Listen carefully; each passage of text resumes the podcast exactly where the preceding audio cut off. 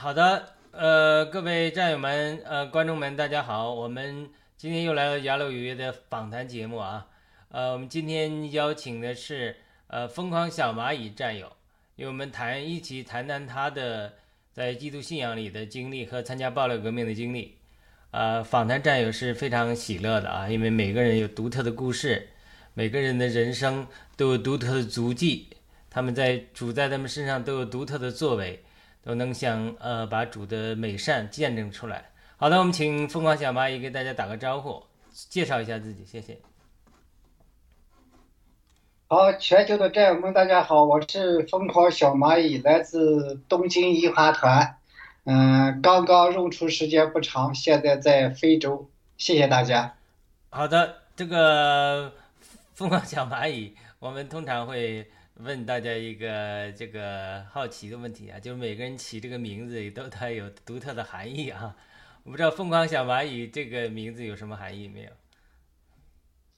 这个问题非常好，就是当时是支持爆料革命的时候，不是七哥经常放那个相思小蚂蚁嘛？嗯那个时候七哥直播之前先放一首相思小蚂蚁，嗯而且我们那个都是呃那个时候都是呃非常非常普通的小蚂蚁，就是挺锅，然后翻出墙来呃看爆料革命，包括看一些其他的节目。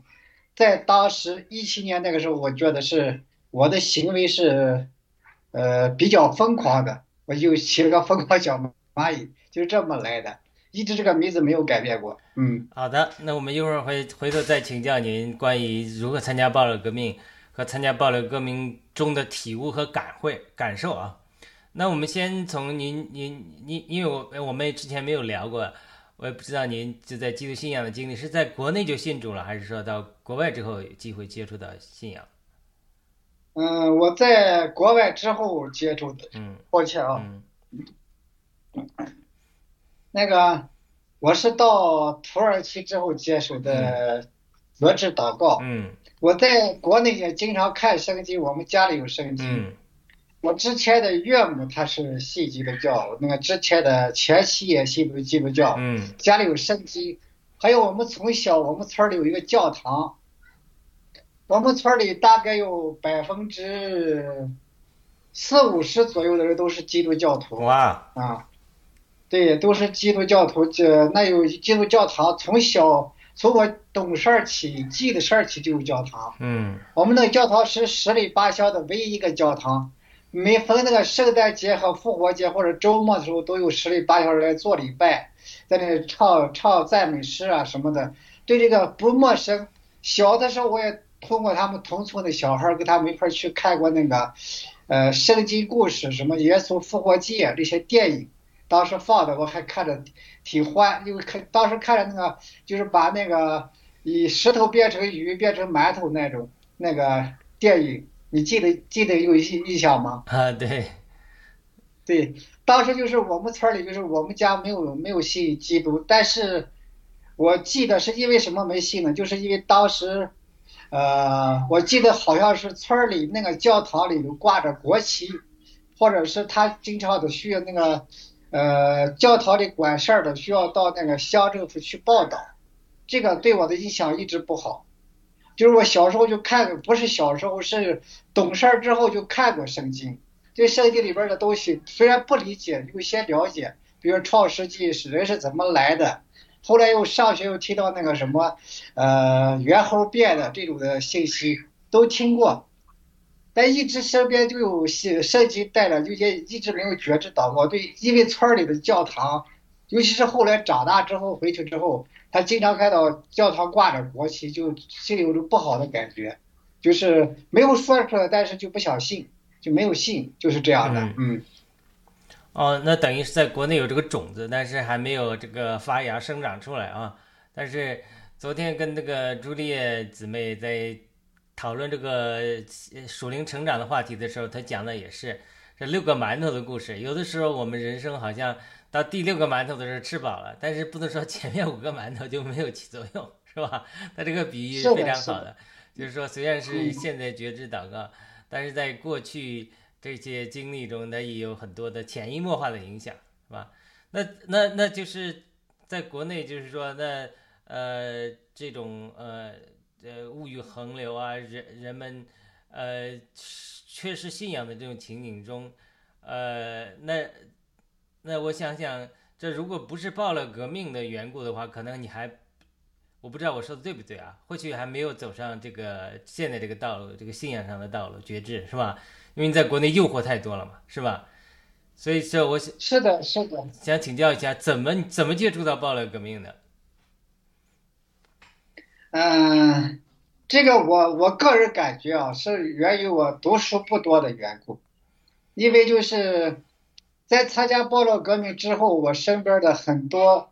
比较有能力、比较有钱或者有知识的人，我分享给他们知识这些知识，他们很难接受进去。但是我在没有接触暴乱革命之前，我对这个共产党就一直有不好的印象。嗯，从哪儿不好印象我也说了，就认为他们是在撒谎。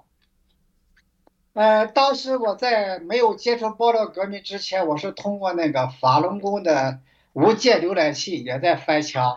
当时看到那些，比如说陈小农啊，那些那些，呃，就是那些 VOA 那些呃经常上节目那些人，包括郭宝胜，很多一些人，他们讲的东西，我当时认为这些人就是中国未来的英雄，他们敢讲这么多的话，而且让我就是感觉脑洞大开，一发不可收拾的想听去听这些东西，这就是我觉得。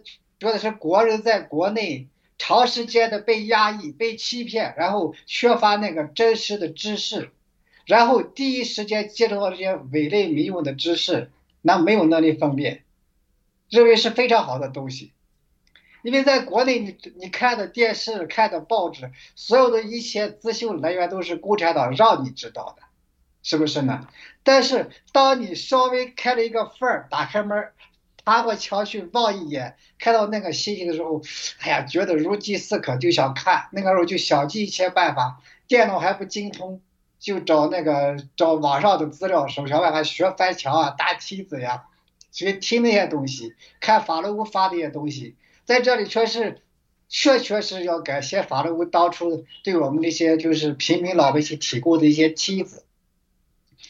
呃，当七哥二零一七年四幺九之前接受那个民进采访的时候，那个时候我就从墙内的 QQ 群里边，还有各种渠道里边能看到七哥这个直播或者是呃传进来的小视频。当时我不想是其他的战友啊，我是说，人家其他战友可能是说我观察一段时间，好奇呀，或者是慢慢的了解啊，他都有这个过程。但是我就是一下子我就信那个人了，我感觉，因为我之前有一些呃法轮功给的这个基础，我不是信法轮功的啊，这这事实露事实说嘛，就感觉醍醐灌顶的那种感觉，就是七哥这个信息一定是真的。我就从那时候没有说那个时候没有机器人，没有任何投资，就开始看七哥的东西，一发不可收拾，开始想办法上油管，然后 QQ 群里好多那种好多群主，然后发东西进来，我们就如饥似渴的看，有时候翻不过去的话，一星期能看一次，就抱着电脑使劲看，那个时候把所有七哥的视频都荡下来下载下来，存到电脑里边，电脑不够还买硬盘存。后来，后来这个跟报道革命时间长了，才发现这个东西是在网上是有存的，就是我不用存在电脑里，也可以随时找出来看。就这样，就跟了报道革命，一直一直在坚持，就是传播报道革命，还有那个呃跟随报道革命，包括那个中间好多好多，咱们遇到那个二零二零年那次事事件，就是川普那个选举事件之后呢，好多战友。呃，离开了，我们依然依然在坚持。那个时候，当时对我来说也是稍微有一些动摇。为什么呢？因为我之前给太多太多的人讲了，报道革命一定会成功，一定会成功。当然一定会成功，就是当时那个节点，呃，稍微的往后移了一下，事情总是有变化的。就是这是我参加报道革命的其中一部分开端。好，谢谢亚龙。好的。那这是二零一七年前后的事情是吧？对。那你什么时候认出来的，或者说有了认出来的想法？当时有什么样的情景环境吗？认出来，我是一之前一直有这个想法，但是就是苦于没有能力。当时家里还有什么要生计啊，或者要做。我是在疫情期间，我才知道认出来的重要性。当共产党。放出病毒、生物武器开始封城的时候，二零一九年十二月份开始是吧？全国武汉开始蔓延，慢慢蔓延到全国。在我们所在的那个城市封城的时候，刚好是大年三十儿晚上，初一开始封城，然后就封了好久好久。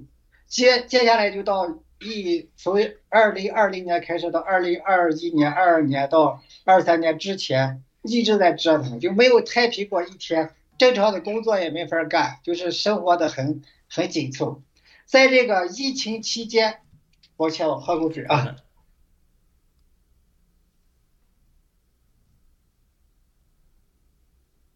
在疫情期间，我就想想过出来，想办法联系那个外边的战友，申请了学校，然后我也申请了学校的。呃，就等到下一步交学费的时候，给孩子申请学校。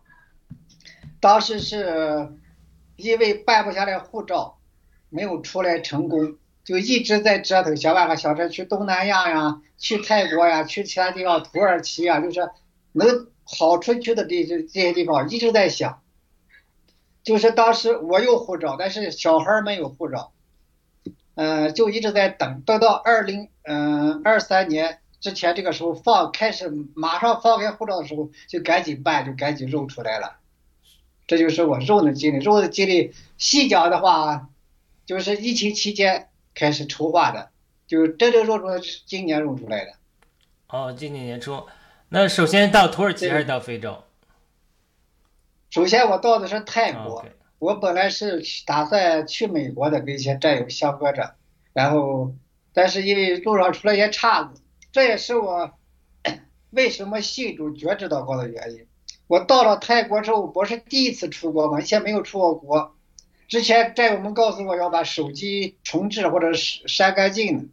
我就出关的时候怕人家查我的手机，我的手机上也是报道革命东西，就把手机重置了。结果出来以后才发现，这个重置之后，我的邮箱、我的所有的东西都要验证。我验证的号码刚好还是那个虚拟号码，互相验证，邮箱和虚拟号码互相绑定，等于是把那个钥匙锁在箱子里，然后把锁扣上了，没办法打开。到泰国之后，我的因为我出来用的钱全部放在咱们的 G 系列里边二级市场，HDU 里边，要当时要打算提钱的时候，才邮箱打不开，喜马拉雅账户登不上，结果没有办法，在泰国待了接近半个月，因为当时在泰国的落地前只有半个月的时间，刚好就是当时，呃，找农场协助，找洗联处协助，通过正常的手段。呃，等了十几天，嗯，我们东京一华端农场是非常给力。你知道我带出来就带个小孩子，也比较不容易，就协助我找洗联储，就正常的渠道，帮我把那个账户、邮箱和那个电话更换了之后，验证问我那些问题，然后验证了我的身份之后，重新置换，然后才把钱拿出来，然后到土耳其。到土耳其之后，就是有土耳其的战友帮忙。呃，泰在泰国的时候，我讲啊，我们的战友啊，这个最深的感受就是战友。这个战友到哪儿，就是说我们没有见过面，素未谋面，也从来没有打过交道。但是只要你说是战友，大家就觉得跟亲兄弟姐妹似的，毫无毫一余力的去帮助你。嗯，在泰国战友帮我们订酒店。嗯，又请我们吃饭，在一块儿就是各种就是忙活。这十几天麻烦战友不少，当地战友也不少。到我出了国，我才知道爆料革命的人才遍布天下，每一个地方都有爆料革命的战友，就报道革命的战友。有人的地方就有报道革命的战友。就跟那个《笑傲江湖》里边说的那个，有人的地方就有江湖，其实有人的地方就咱报道革命的战友，非常非常的好。就是七个爆料革命给咱们建立出起来的这种中国人亘古没有这个信任感和这种信用感，让你就是非常非常的踏实。在肉出国之前，咱们只提到一个一类消息，就是共产党经常的吓，经常的用新闻各种的媒体吓唬你，他就告诉你世界上就是中国最好，美国最坏，其他地方都去都是要割腰子的，是吧？缅北啊，什么地方到地方都会割腰子。出国我才发现，不光是咱们的战友，外国人也很友好。你要问个什么时候，叫像我还不懂英语，我就用翻译器。你只要自己不着急，耐心的问，人家都会认真的告诉你。这是我初次出国的感受，觉得外面到外面的世界真的不一样，真的很很好。就像七哥说的，你的那种在国内几十年那种压抑。那种恐惧，那种好多好多的，就是不舒服感，一出国门之后全没了，就包括你七哥说的那个兴奋感，都有了，真的都有了，因为你在这个世界安全了。在入出国之前，因为我的孩子也十几岁了，我每天都在担心孩子出去出去之后玩耍的时候会不会被人家割腰子，会不会过让他抓走，因为咱不知道。前有胡鑫玉的事件，在国内每每天都有小孩在丢失，每天都有小孩子被割腰子。去年有五万例的五万多例的器官移植呃手术，说是合法的。那这五万多个孩子除一年三百六十天，要失踪多少孩子呀？我们就知道光呼吸与那个涉及的那个要移植的那个人，说用了三个生命没有够，还没有成功。那另外两个生命是谁呢？也就是说，在国内，只要你你的孩子被配上型，不论你是在家里还是在学校还是在部队，在哪里，他都都都给你掏走了，而且你找不着，鸟无音信。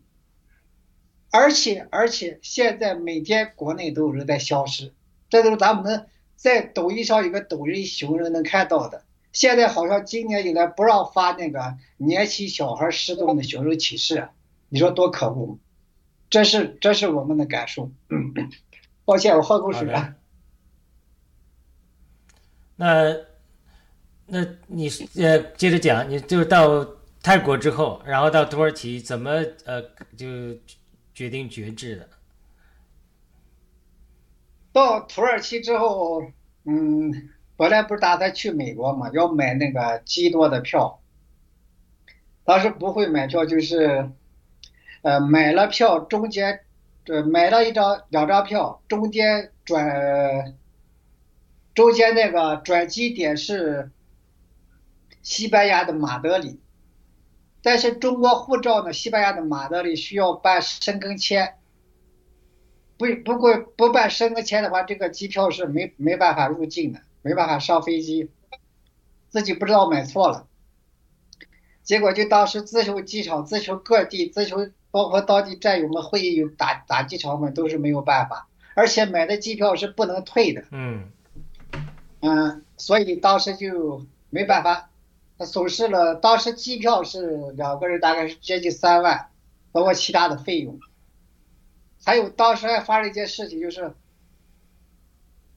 我妈同时在国内生病了，我出来的时候再回家看了一趟，我妈没有问题，身体非常好，我觉得还安心可以出国了。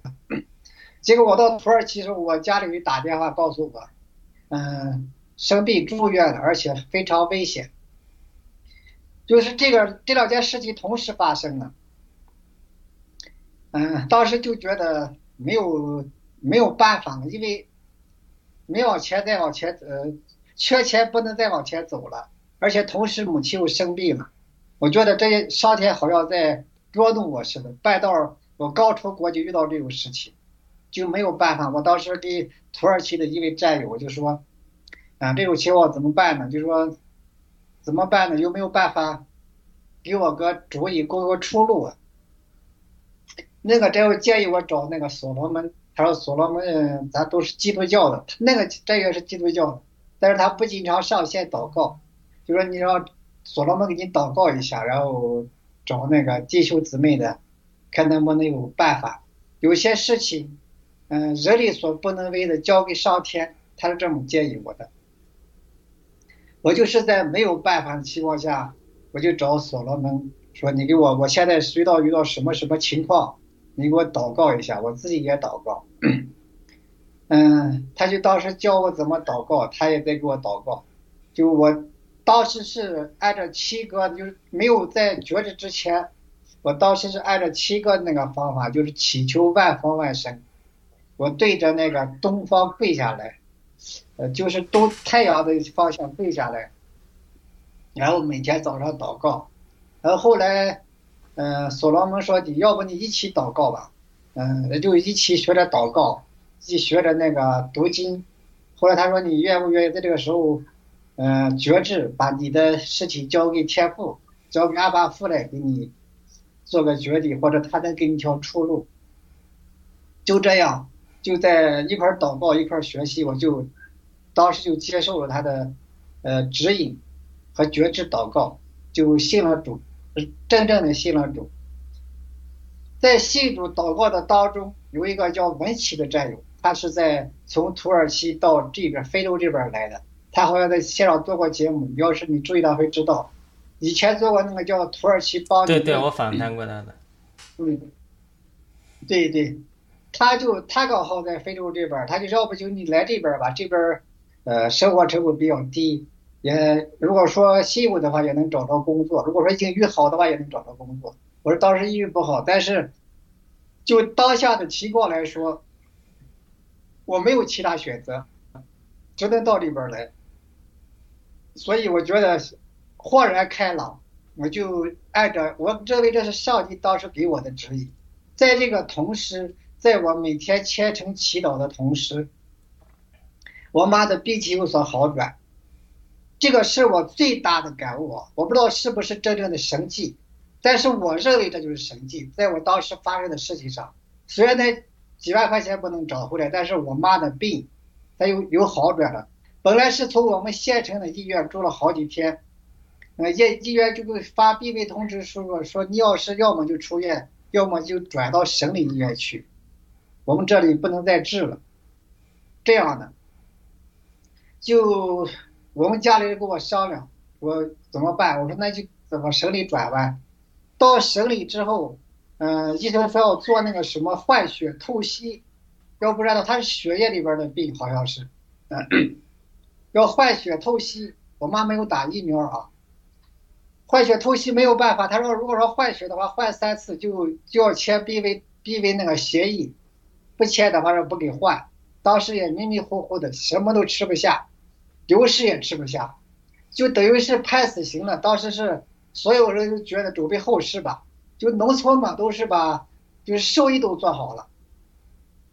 哎，结果在虔诚的祷告之下，我妈居然好转了，慢慢能说话了，慢慢能吃点奶粉，喝点稀的了。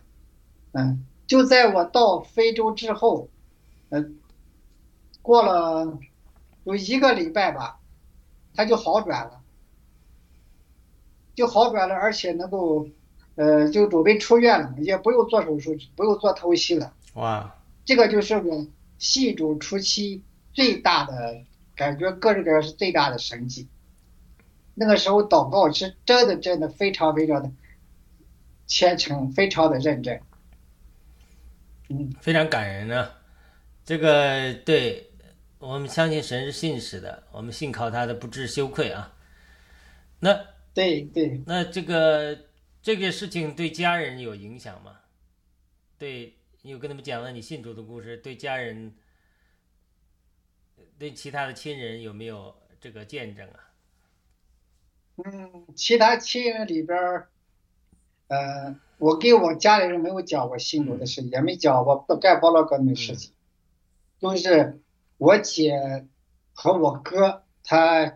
就是比较理解我，我告诉他们我出国了，嗯，我说短时间可能回不去，然后你们要照顾好老人，嗯，在这期间我还剩一些钱没有办法在我妈治病时我打回去了，所以我就在外边比较拮据，嗯，嗯，就当下我出来之后到非洲之后，咱是要找工作学英语，我依然觉得就是同时又。暂时没什么重要的事情干，我就想给报道革命这边，我不知道我的力量够，这看我们的力量肯定是渺小的，是吧？可能是非常微不足道的，但是我还是想，就是众人拾柴火焰高，对，哪怕是传递一丁点信息，能唤醒半个人、一个人的，或者是能帮助到别人，呃。别人救赎的这种东西，我都得分享出去。我把我的亲身经历，或者我这几年跟随爆料革命，包括觉知祷告之后新主，这一切的一切要讲出去。我在爆料革命那学习到的东西，还有所有所有所有的东西，要想办法讲出去。嗯，我相信，比如说所有的爆料革命战友都在传播，都在传播这种正能量。为什么国人要封锁咱们的盖特？和其他的信息点媒体呢，就是因为我们在讲真相嘛。我看到全世界所有的媒体，这主流媒体，大家都在各有各的政治所图、政治目的，是吧？该讲的讲，不该讲的不讲，或者歪曲了讲。现在我看到就只有咱们报道革命和半农战斗史这一些零零星星的个人媒体，在讲这个事情。这个世界的邪恶，着实太可怕了。所以需要更多的人觉醒，更多的人站出来去唤醒。我的能力虽然小，但是我们就还是那句话：众人拾柴火焰高，唤醒是最重要的，救赎也是最重要的。还有传播，传播福音，传播正向也是非常非常重要的。好的，雅鲁，我先说这么多。好的，那到非洲之后的呃，已经多久的时间了？嗯，大概快三个月了。嗯，在非洲的情况怎么样？有没有什么体会？呃，这边除了就是目前像我这样的情况，工作不好找之外，其他的，比如说会英语的工作还是比较好找的。另外是，要是自己做饭吃的话，生活成本非常低，适合战友们。如果条件不是很好的话，刚刚入出来，适合在这里生存。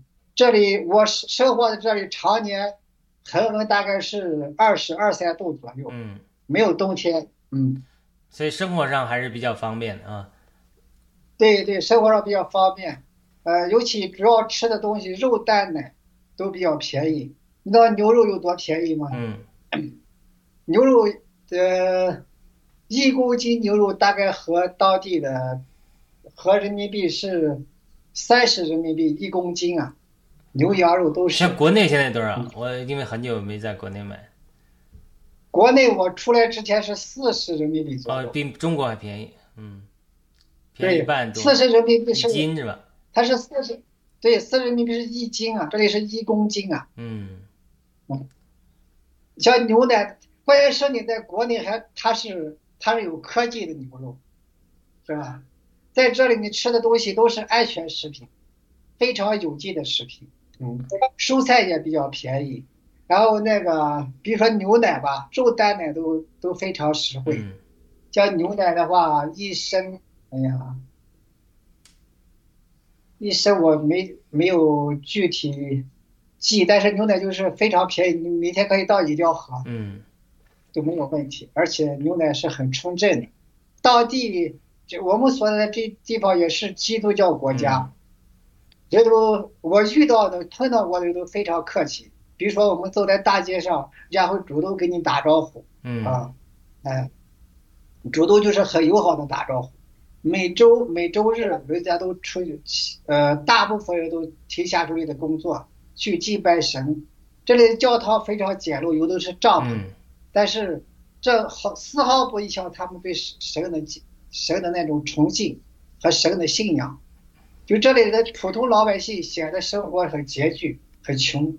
但是他们在礼拜天的时候会穿的西装革履，打扮的花枝招展，就是包括小孩大人都会这样，就是打扮的化上妆，然后穿上西服，穿上女性穿上漂亮的裙子，去教堂敬拜。我非常非常的佩服这个地方的人，比起咱们中共国，哪里我觉得都是天堂，在国外之啊，就是我走过这些国家，都非常非常的好，非常的友好，嗯。那你孩子还跟你在一起？他在这上学吗？还是怎么样？这些各方面顺利吗？也学英语是吧？孩子非常的顺利。现在是孩子是，呃，在当地的战友和弟兄的帮忙下，在一家韩国的教会学校，在学习英语。嗯，对，希望你们能够呃，这个过渡一下之后，看看神有给你们新的引领啊，也积累一些。对对。找个工作，积累一些这个条件，看看有没有新的道路给你开启，是吧？我相信一定会有。为什么呢？呃，我现在非常非常的就是踏实。虽然我的现在的生活很很拮据，但是我心里踏实。首先，我跟孩子在不像在国内那样每天恐惧，每天孩子出去玩耍的时候，我都心里有担心，莫名的担心。因为咱知道这个中国的邪恶是吧？嗯。但是到这儿之后，还有一些战友的孩子，这个学校有各个国家的孩子，包括有印度的，有韩国的，有那个还有那个意大利的。那个学校人种很杂，更多的是当地人。那孩子在这个学校上了一个多月、两个月，他认识好多同学。他在国内，我本身就有意识的培养他英语嘛。哎，他在这边就现在可以跟同学，嗯，基本上可以畅通无阻的交流了。这就说明孩子学的很快，孩子他就需要这个环境，是吧？我是给孩子找对环境了。那你要在国内的话，你要是花上私立学校的钱，你还学不了英语。现在不知道不让教英语，所以说在外国这个环境很重要。就是同样我们同样花的钱，或者同样没有花那么多钱，给孩子学校的体验它是不一样的。这边的学校的老师跟孩子处的跟朋友似的，啊，他就叫叫叫孩子叫 my father，就哦不是这个 my friends，就是朋友，就是朋友的意思怎么说来着？就老师把学生当朋友去交心，不会强制你去学习，不会有那么多的作业。校长会时不时的叫我们家长一起给孩子沟通，看孩子有最近有什么需要帮助的，不是像中国的学校那样，他叫你去就是训话，是吧？这孩子什么作业没有完成啊？最近什么调皮捣蛋了？头发没有剪啊？或者是那个上厕所不及时，晚上没关灯，都是这种的。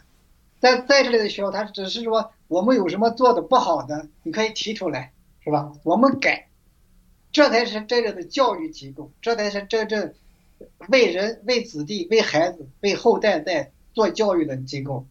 所以说我感受啊非常非常的深。想说的很多，就说一时半会儿可能没有那么多的那么好的语言组织能力讲不出来。嗯，呃，这个我们人生面临这样重大决定的时候，在夜深人静的时候，特别遇到这种挫折吧，呃，我们知道这其实是神的智慧，因为我们常常听说人的尽头才是神的起头嘛。我们人如果没有呃被带到一个软弱的境地的时候，我们很难放下我们心中的坚持，去寻求神的帮助。所以这个可能是神化妆的祝福啊。但是在这个过程之中，我相信都是艰苦的。呃，你有没有这个心灵的挣扎，在反思说当时应不应该出国，出国呀，还是这样走上这个艰难的道路啊？我不知道当时你这个有没有动摇过？呃，出国之前，有过那个挣扎，因为没有出国，经过那个中共产党的多年的洗脑，虽然跟随报道革命，对出国还是有些忐忑，就跟那个国内的羊或者是牛马，包括猪。他长时间圈在一个篮子围栏里，让你不让你出去，出去就编编呃就是是用鞭子抽，或者告诉你墙外边有狼，你出去给你叼走了，是吧？都是这种教育，就是这个那个栏这围栏，你能轻易跨出去，你也不敢去跨。我们同样有这种心理。肉出来之前，但是肉出来之后，我一直觉得非常非常踏实，而且在国外的。呃，包括国外的人华，在国外的华人不是战友的人，还有遇到的弟兄姊妹，还有遇到的战友，让我体会到真正的人与人之间就该这样活着，就该这样交流。不管你贫穷富贵，在这里都是一视同仁，互相尊重，是吧？互相帮助。你有什么需要帮助，我需什么需要帮助的，大家互相建立，互相帮助，非常非常的踏实。那我现在就是。努力的传播福音，传播爆料革命，然后自己做工，把另外人所人力所不能及的超自然的力量、超自然的事情，交给神来做，我就只能做我能做的，尽可能多的做。嗯，只要我能就是有力量做，我就想办法，尽可能尽可能多做一些，就是这样。我就是现在就是这样踏踏实实的过的，睡得也很舒服。嗯。好，那从个人这个呃未来的展望啊，以及对新中国联邦这个前途的展望方面，你有什么要谈的吗？就是说，现在当然是一个艰苦的阶段，但对未来的希望你是怎么看？无论是小的方面，个人的呃孩子啊，第二代啊，或者说整个中华民族的前途啊，未来啊，你有什么样的思考吗？我想你这么多年看，从法轮功。呃，从民运他们这个启蒙开始，从七哥这些启蒙开始，再到基督信仰，我相信您的思想也是在一步一步的提升啊。这些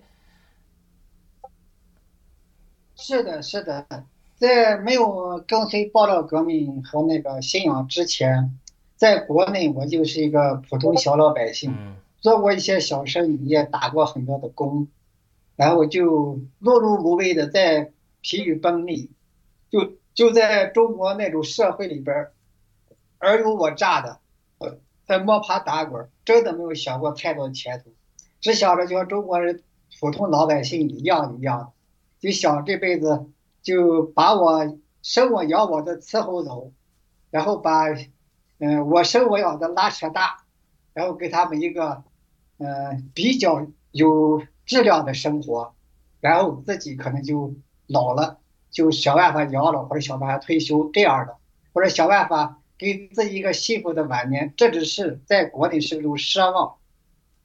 为什么呢？我们能看到在国内，好多的老百姓像我这样的同龄人，四十多岁已经得了癌症，尤其打疫苗之后。我好多身边的朋友都走了，当时我给他们劝说，他们不信啊，别打三针啊。我说你这还一块喝酒，我说你别再喝酒了，你这突然会发生病的。他不信，哎，有一个比我大大几岁的，就打完疫苗刚开放，还没有在疫情期间就走了，好几个都走了，就是。当时在我们那个地方走的人很多，很震撼，就七个角那个事情都在发生，只是在新闻上报道不出来，太恐怖。当时或者现在，我一直都在想，我何德何能？我修了几辈子福，能够接触爆料革命，是吧？如果没有爆料革命，我们在新中国呃中国共产党的社会里，我们就是人家待割的韭菜，待榨的矿渣。你一辈子为人家劳累，你没有出路，嗯，那接触爆料革命之后，我就想，就是人生就，尤尤其是跟随一点点的过来之后，有更大的感受和更更多的奢望，变成了期望，期望变成了梦想，梦想变成自己是切实行动的这个道路在走，一步一步就现在走出来了。那小的方面我讲一下。就是我想，我从农村没有大多大的学历爬出来之后打工，摸爬打滚到了城市，到了城市，首先我自己走出农村了，那我下一步通过爆料革命的认知，我把孩子带出来从国外学英语，那就等于我的孩子今后他是有机会走向世界的，是吧？因为英语是世界语言，我出国之后第一感觉就是没有英语就是个哑巴、聋子、瞎子，啥都不行。即使你有现在有科技辅助，那你也不是生存的工，生存的本身嘛，是吧？如果说你有一个好的英语，就跟我现在的情况似的。那我说有英语流利的话，在这边找一份儿 呃，人民币万八的工作是非常非常呃有可能的是，也是轻松的。嗯。但是没有英语就不行。那我的孩子学会英语，将来他就可能，嗯，在世界上某一个大的公司工作。还有，如果说报了不是如果我们爆料革命一定能成功，那爆料革命成功之后，七哥讲的将来的世界是我们不可以想象的。就我们能想象的，就是共产党灭了之后，正常人人类社会回归平静。那我们学会英语了，我的孩子学会英语，是不是他的下一代，在这一代可以享受更多的福利？而且，如果他有能力的话，我们的爆料革命成功之后，爆二代是不是有好多好多的工作要去做？这是我的设想啊。嗯。他们可以，可以，如果他们有当时有财富的话，可以拿这些财富回国或者他愿意去的地方，他愿意帮助的地方，做更多的事情，去传福音也好，是传播爆料革命的信用和真理也好，都是他们需要做的。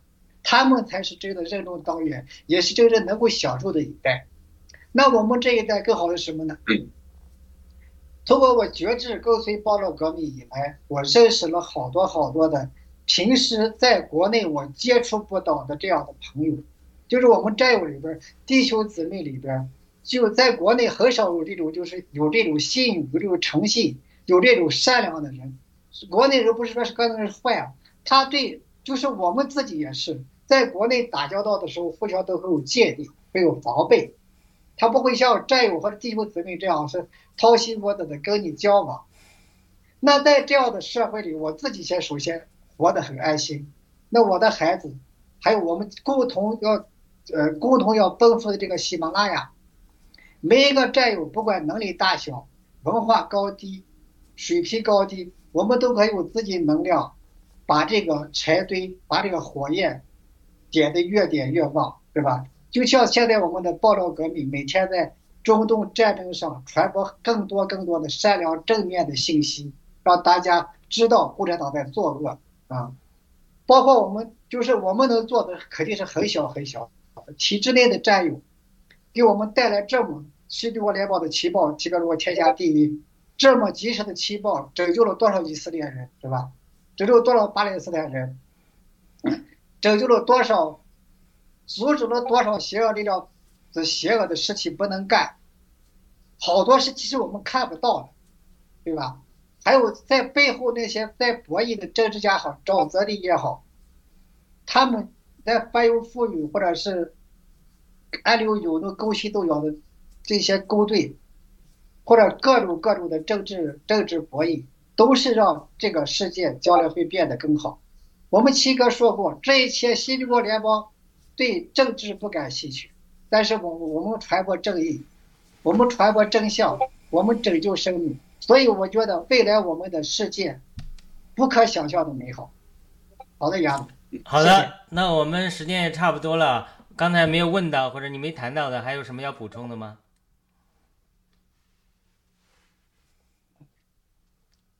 哎呀，要补充的，要谈的，确实确实很多很多。我不知道从哪说起呢，就是慢慢讲吧。如果有机会的话，我们再聊。嗯。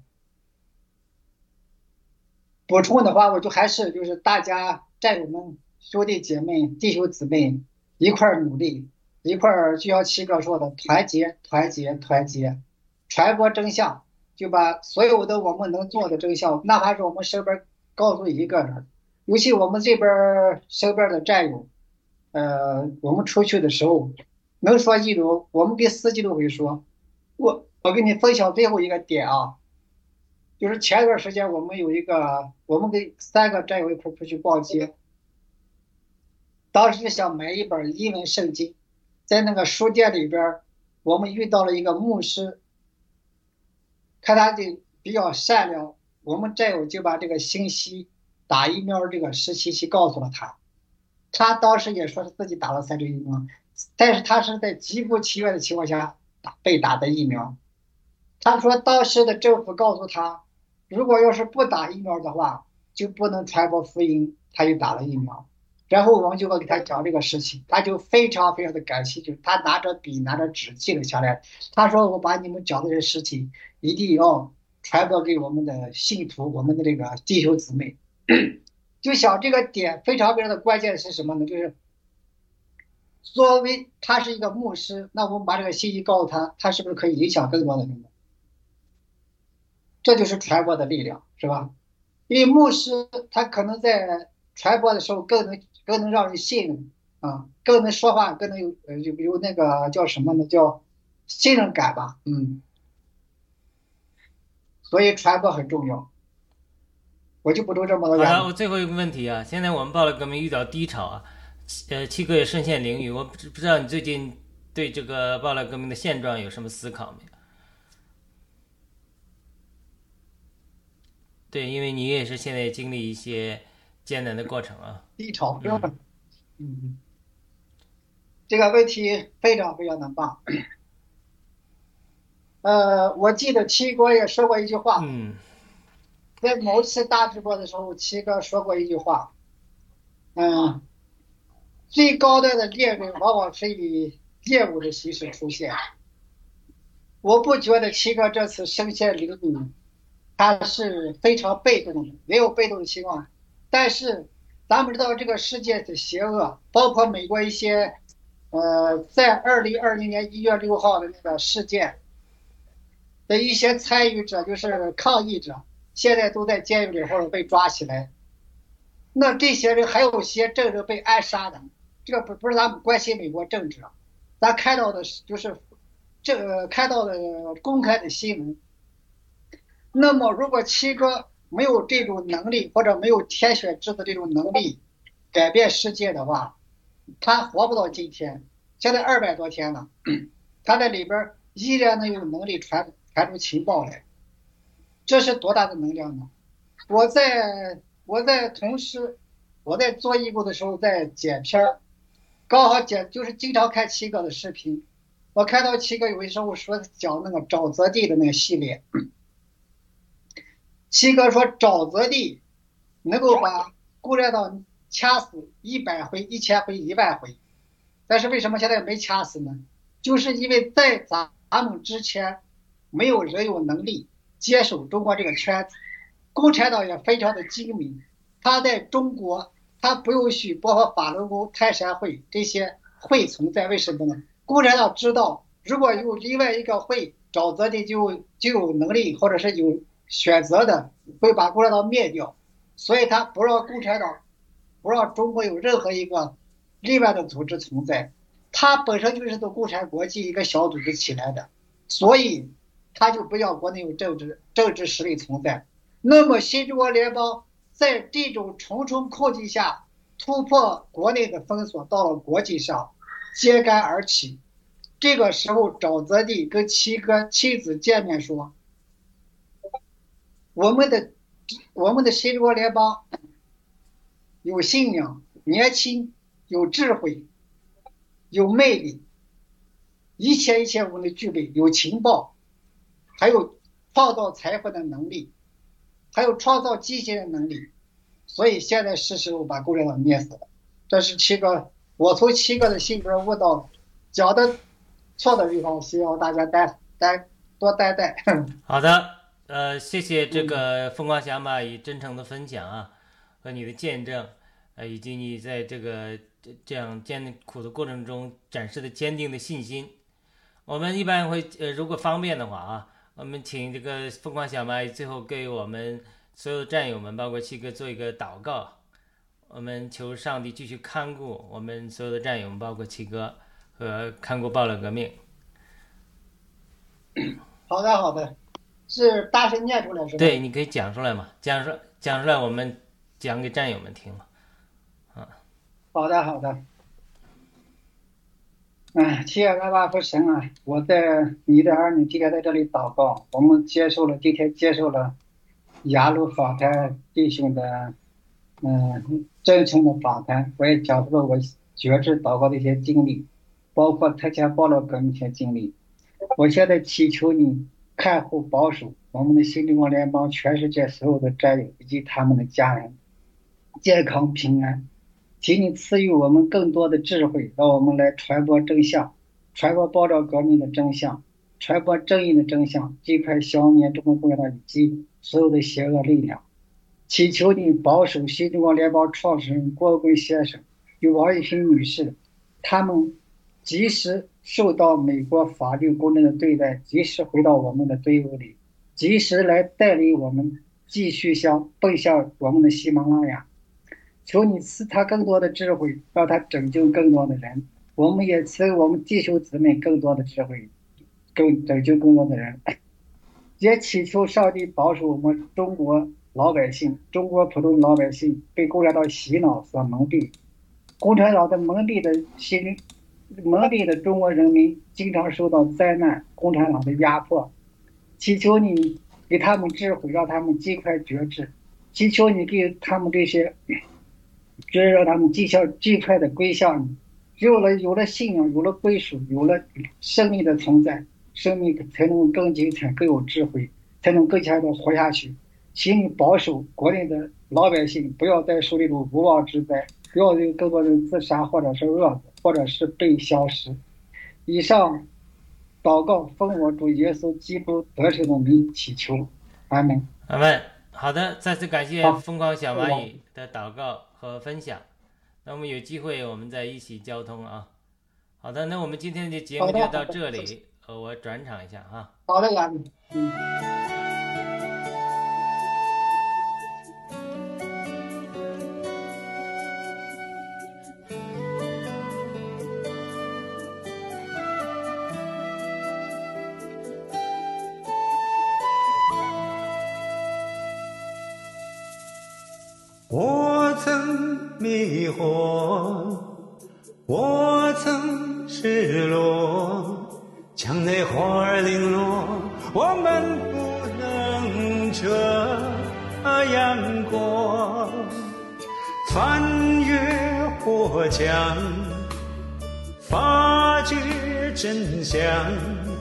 掩饰罪恶的沉默在挑战正义的力量。生活苦难为自由呐喊爱和良知醒来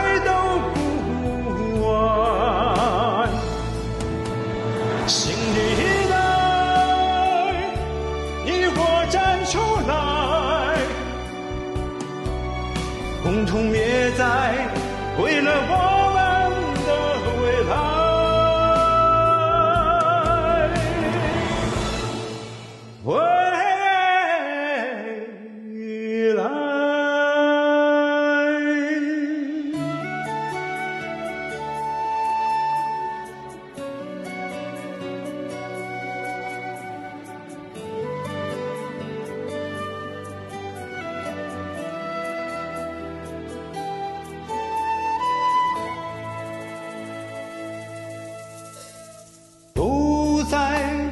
迷惑，不断探索，躺平不是错，我再也不能这样活，再无心墙，坚守理想，傀儡的魔掌也没能撼动正义的